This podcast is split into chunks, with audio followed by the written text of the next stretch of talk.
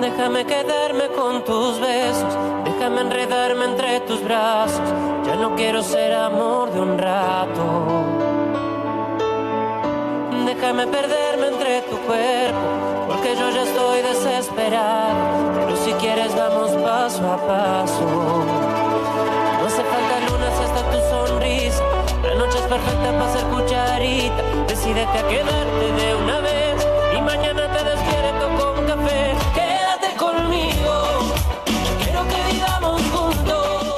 8 minutos pasan de la hora 11 en todo el país, 19 grados la temperatura en nuestra querida ciudad de Apóstoles. Ya lo tenemos en línea al contador y ministro de Hacienda de la provincia de Misiones, Adolfo Zafrán, a quien ya lo saludamos. Ministro, buen día.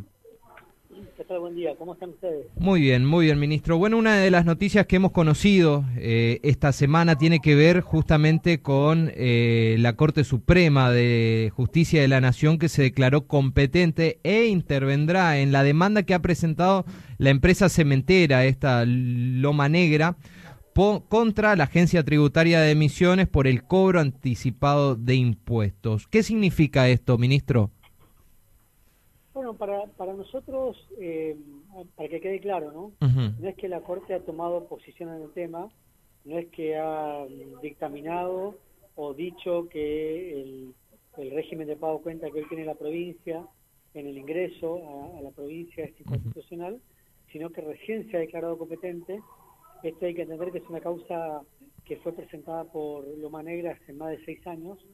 Eh, recién se ha declarado competente y en el marco de esa presentación dictó una cautelar donde le obliga a la agencia tributaria por ahora, por el momento, eh, a no, no exigirle el pago cuenta para el ingreso de la mercadería a esta empresa en particular y abre el proceso del juicio, juicio que podrá llevar semanas, meses o años, depende de, de la velocidad que le imprima la Corte a, a esta causa. Ustedes saben que, que las causas en la Corte pueden ser muy lentas o muy rápidas, depende con qué velocidad quieran resolver.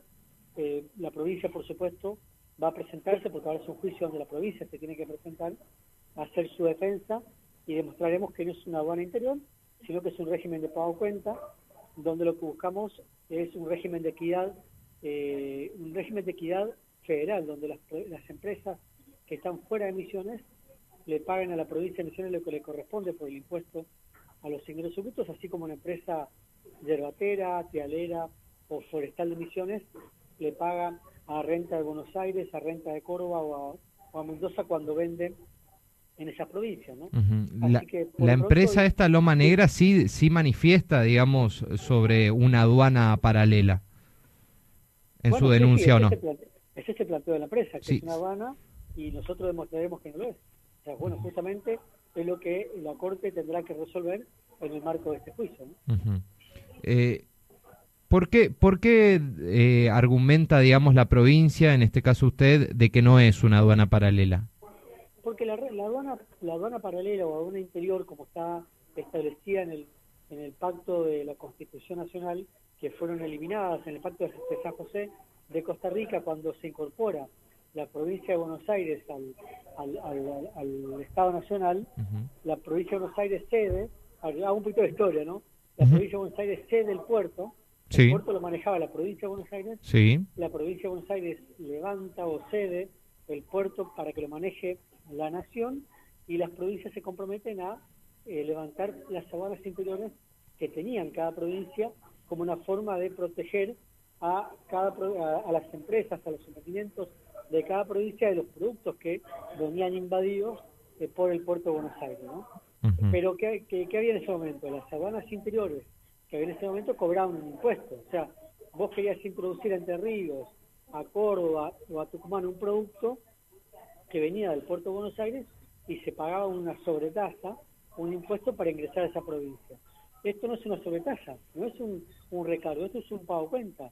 Una empresa que está en, en Buenos Aires, que le vende eh, a, a Misiones, que le vende a Córdoba o que le vende a Mendoza, por el régimen del convenio multilateral del impuesto a los ingresos brutos, le tiene que pagar la parte del impuesto, se distribuye esa alícuota del impuesto, Ujú. ese 5% que tiene de carga impositiva del impuesto a los ingresos brutos, se prorratea entre todas las provincias donde esa empresa venda. Lo que hizo la provincia de Misiones, tomando la particularidad de su ubicación geográfica, que tiene eh, 4G accesos a la provincia únicamente, y es un modelo que la ha copiado tanto Jujuy como, como Tucumán, es establecer un pago cuenta, no es un impuesto. La empresa que ingresa un producto hace un pago cuenta cuando ingresa el producto y cuando presenta la declaración jurada mensual se deduce ese pago que, hace. Y también ayuda a la, a la equidad tributaria, a la competencia leal.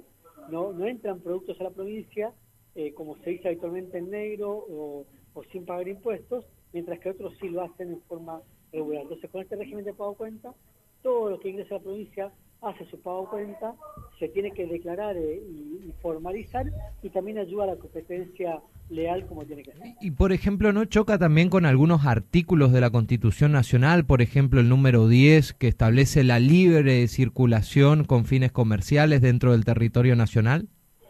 Eh, a ver, eh, Gastón, el, viene el transportista con la mercadería, hace pago cuenta que tiene que abonar a cuenta de lo que va a tener que pagar en la declaración jurada mensual y pasa sin problemas. Es decir, únicamente lo que se tiene que hacer, eh, eh, a ver, con ese criterio, pregunto, eh, con ese criterio viola la Constitución la RUCA. El, RUCA es un régimen que establece la FIP, la FIP para el transporte de granos. Si un transportista lleva granos, soja, trigo, maíz sin el RUCA, el camión es detenido en cualquier parte del país. Y esto no significa que tenga eh, un régimen de aduana o un régimen de libre o que prohíbe el, libre tránsito. No, es un régimen de control de trazabilidad de los granos que estableció la FIP para evitar la, evitar la evasión. Lo que hace la provincia es lo mismo, es un régimen de pago cuenta también para evitar la, la evasión. ¿Cuánto representa, digamos, este impuesto en lo que es la recaudación provincial? Y, en términos de porcentaje debe estar entre un 15 y un 22% aproximadamente de lo que es el cobro de lo que representa el, impuesto a los ingresos brutos de la recaudación mensual. ¿Hay muchas empresas del país que no quieren entrar con sus productos a misiones para venderlos? Sí, pero no, no, no son muchas eh, y, no es, y no es el problema del régimen de pago cuenta que tenemos en el ingreso a la provincia. Tal vez lo que hace más ruido, y esto lo digo con la confianza, ¿no?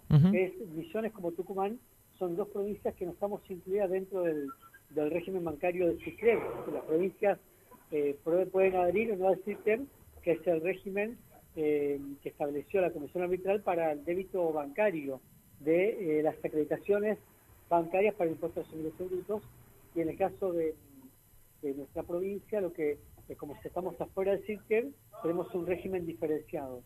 Hay provincias, hay empresas que por ahí, al vender emisiones, empiezan a, tener la percepción del, de, la, percepción bancaria de ingresos brutos eh, por fuera del CIRCER, y eso es lo que no quieren, pero en realidad lo tienen que hacer porque también hace, hace a, un pago cuenta que tiene que ver con justamente eh, la obligación que después tiene la empresa de declarar y formalizar y exteriorizar en la provincia de Misiones lo que vendió en la provincia de Misiones. En cuanto a los plazos judiciales, ¿cuánto tiempo tiene la provincia de Misiones para demostrar, digamos, que esto no es una aduana? Bueno, ahora viene un proceso de cuando la provincia sea notificada, que entiendo que hasta el momento no, lo había, no había sido hecho, creo que hay un plazo de, entre 30 días y se van agregando días por cada por cada por cada 200 kilómetros eh, con, la instancia con la Ciudad de Buenos Aires para que la provincia presente su, su alegato. Son 30 o 60 días. Después la Corte, eh, bueno, esto eh, recién es el primer paso de un juicio que vuelvo a decir que son, puede llevar semanas, meses o años. Hay, hay juicios que ustedes saben bien, que la Corte Suprema lo tiene años y lo resuelve después mucho tiempo. Sí, imaginemos, ¿no? Ya que de entrada a seis años de presentada esta denuncia recién la, la justicia lo toma, así que me imagino que sí va a demorar bastante tiempo. Sí, va a depender con, de vuelta, dependerá de, con la velocidad que quiere imprimir la Corte a, este juicio, como otros tantos que, seguramente lo tendrán en su, en su despacho. Ministro, lo, lo llevo a otros temas y uno de los reclamos que vienen ya solicitando desde hace tiempo desde el partido gobernante en la provincia que tiene que ver con los beneficios que todavía se le adeudan a la provincia de Misiones, entre ellos la reglamentación del artículo número 10 de la ley de pymes, la zona franca aduanera vetada en su momento por el presidente de la Nación. ¿Qué avances hay en todas estas negociaciones de cara al presupuesto 2023? Bueno, seguramente en los próximos días de octubre, de acá hasta el 20 de octubre aproximadamente, van a ser días muy intensos de trabajo eh, con, los diputados nacionales, en especial los de la renovación, que son los que más compromiso tienen en, tratar de incluir en el presupuesto nacional temas que hacen de interés a la provincia. Por eso esta semana estuvimos reunidos en Buenos Aires con el diputado nacional Diego Sartori y con, y con Carlos Fernández, punteando los temas que pediremos que sean incluidos en, el dictamen de la Comisión de Presupuesto y sin duda alguna el punto principal va a ser la, inclusión de la zona aduanera especial para Misiones, eh, un tema que Misiones va a seguir insistiendo con, esta cuestión. ¿Para Misiones en general o localidades puntuales como Puerto Iguazú y Posadas? No, no, esto es para Misiones en general. Mm. Eh, eh, por ahí quiero aclarar que la, distinción lo que, entre lo que es una zona aduanera especial de lo que es una zona franca. Mm. Una zona franca es un régimen especial para, para zonas de frontera específicamente que permite la, instalación de establecimientos eh, comerciales o industriales, como ocurre, por ejemplo, con, el, con, la, con la zona franca de, de Puerto Basú. La zona aduanera especial nosotros pedimos para todo el territorio de, la provincia de Misiones. Ok. ¿Y creen que va, va a tener el visto bueno de masa? Nosotros vamos a insistir con, con ese tema y entendemos que sí, entendemos que va a tener el acompañamiento del gabinete económico, de hecho fue uno de los temas planteados en la última reunión que estuvo el gobernador, eh, me tocó acompañarlo en esa reunión, fue hace más o menos tres semanas atrás, en la oficina del ministro, del ministro Massa, donde entre otros, entre otros temas, el gobernador volvió a comentarle la, postura de Misiones de insistir con esta cuestión, a lo que el ministro respondió que sí que avancemos, pero que lo, pero, pero que pidamos la inclusión dentro de la discusión del, del presupuesto en la comisión de la Cámara de Diputados. Así, bueno, eso es lo, que justamente están haciendo los legisladores Diego Sartori y Carlos Fernández. Me imagino también otro tema que debe estar en contacto permanente con el gobernador y quiero conocer un poquito sobre qué beneficios económicos se fueron a tratar de negociar, buscar en los Estados Unidos en esta en esta gira que encaró el gobernador de la provincia con varios gobernadores del norte grande. Sí, esta fue una gira que, que la organizó el, Junta de Gobernadores del Norte Grande, en la que dejaron nueve de los diez gobernadores, junto con el ministro Guado de Pedro, con el titular del, Consejo Federal de Inversiones, eh, Ignacio Lamote, eh, y en el caso de Misiones, además del gobernador, viajaron el diputado Lucas Romero y eh, la diputada Rojas de Cut. Claro. En, bueno, fue una, semana muy intensa, justamente ya están terminando la gira, donde han estado primero la primera reunión fue una, una reunión con los principales think tanks de los, Estados Unidos, son eh, organizaciones formadoras de opinión de los Estados Unidos, eh, así que era una reunión muy importante porque era para llevar la, la, presentación de cada provincia, después estas, estas entidades se ocupan de, difundir y socializar la información de, de estas provincias, de información económica, eh, social, geográfica, oportunidad de negocios que ofrecen estas provincias. Eh, han habido reuniones con organismos multilaterales de crédito como el Banco Mundial, Banco Interamericano de Desarrollo, para ver qué tipo de líneas de crédito multilateral pueden acceder a las provincias, lo cual es muy importante porque son líneas de crédito muy bajas, eh, muy, a tasas muy bajas y a plazo muy largo, son realmente créditos que en estos casos conviene tomar, en especial para lo que son obras de infraestructura, Mm. Eh, eh, luego hubo reuniones con, con las cámaras de comercio de Estados Unidos, donde las provincias han expuesto sus particularidades económicas para que vean las oportunidades de negocios que se puedan hacer en cada provincia. Así que bueno, la verdad que entre todas las actividades que ha tenido, y han tenido algunas más, estas, estas han sido las más importantes eh, para mostrar a, a los distintos actores de los Estados Unidos las, las oportunidades de inversión que tienen las, las provincias norte Bien, bueno. Habrá que esperar qué novedades hay en, en, esa cuestión. Y ya la última, para finalizar, ministro, esta semana se dio a conocer los datos de pobreza y de indigencia a nivel nacional que ha reflejado el INDEC. Sin duda, la, la pobreza se ha vuelto un, un problema estructural en estos últimos años y es consecuencia seguramente de las malas decisiones en materia política que se han tomado o de las decisiones que nunca se tomaron en materia política.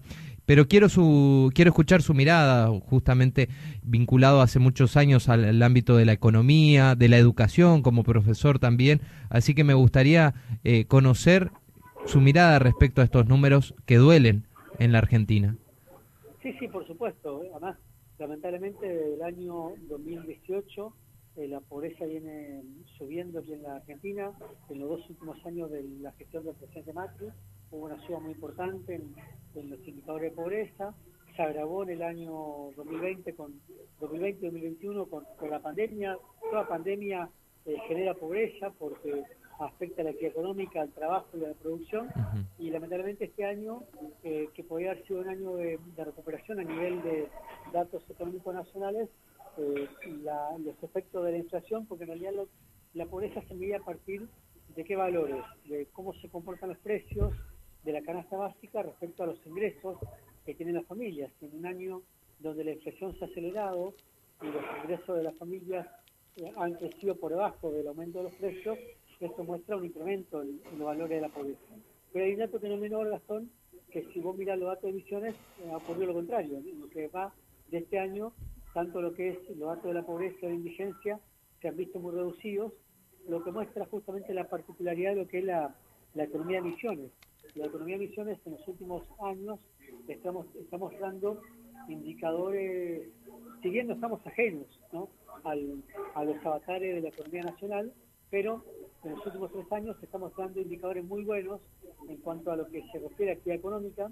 Misiones lidera, o lidera o está entre los primeros cinco cuando hablamos de producción de, perdón, patentamiento de motos, patentamiento de autos, despacho de cemento, ventas en supermercados, creación de empleo, empleo privado formal, o sea, trabajo, como se dice actualmente, trabajo en blanco, estamos entre los primeros lugares, lo mismo, lo mismo pasa con la construcción, que hoy tenemos más de, cerca de mil trabajadores en la construcción, y que estamos en los niveles eh, históricos de, más altos niveles de trabajadores en la industria de la, de la construcción, y acompañado con indicadores ahora de reducción de la pobreza y indigencia, que por supuesto nos queda mucho por hacer, pero muestra que también los aciertos de la política provincial, entre los programas ahora misiones, las políticas que llevar a cabo el Ministerio del Agro, el Ministerio de Industria, el IFAI, entre otros organismos, eh, también acompañan al sector privado para que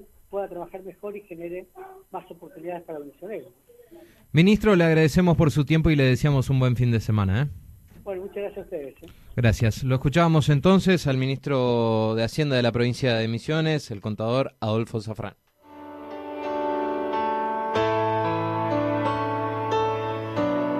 Déjame quedarme con tus besos, déjame enredarme entre tus brazos. Ya no quiero ser amor de un rato.